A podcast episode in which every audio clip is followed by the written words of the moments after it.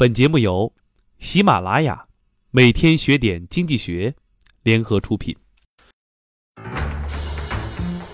经济实事儿，一篇文章带你了解观点、看法，带你从不同的角度看世界。每天学点经济学，带你从经济的角度了解世界。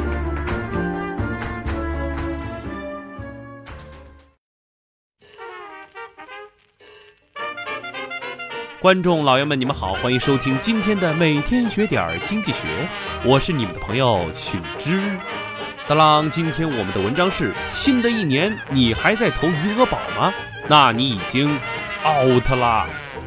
央视一套新闻联播在题为“小微金融网络新生态融资新模式”报道中，首次正面大尺度报道 P2P，指出正规 P2P 理财其实比银行理财好很多。就在刚刚，一个小姑娘又跑来问我：“亲，教教我怎么投资 P2P 呗？”唉，常常被问到这样的问题，为什么我还是单身呢？算了，言归正传，我们今天就来讲一讲如何投资 P2P。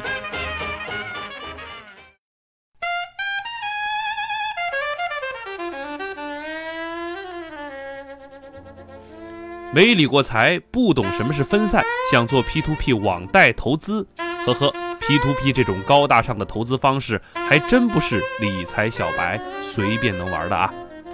分散和多样是 P2P 投资的第一准则。中国的 P2P 公司为了吸引投资人，花样百出。不靠谱的 P2P 公司让一些理财小白损交了惨痛的学费。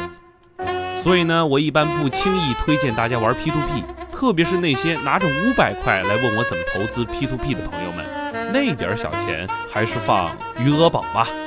不过我最近倒是看到了一个产品，倒是值得一试。温商贷，小编我大致听了一下温商贷的理财方式。首先，五十元起就可以进行投资，年化收益最低百分之十五。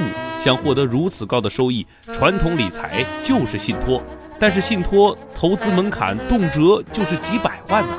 其次，拿到手就是净收益。投资 P2P 这几年，阅平台无数，看过太多收手续费的平台。投资人常常是资金进去一轮，还没抢到标，还白白赔了手续费。在温商贷，投资充值和提现都是不收费的。第三，省心，设置自动投标，本金自动复投，不但非常省心，而且避免资金站岗。最重要的就是透明，温商贷不设资金池。每个投资人都有独立账户，可以清楚知道自己资金流向的每一笔贷款的具体信息。OK，今天就说这么多。如果您还想了解更多关于温商贷的信息，请关注我们的微博，我们会继续为您服务。好了，感谢各位收听今天的每天学点经济学，我是你们的朋友迅之，我们下期再会。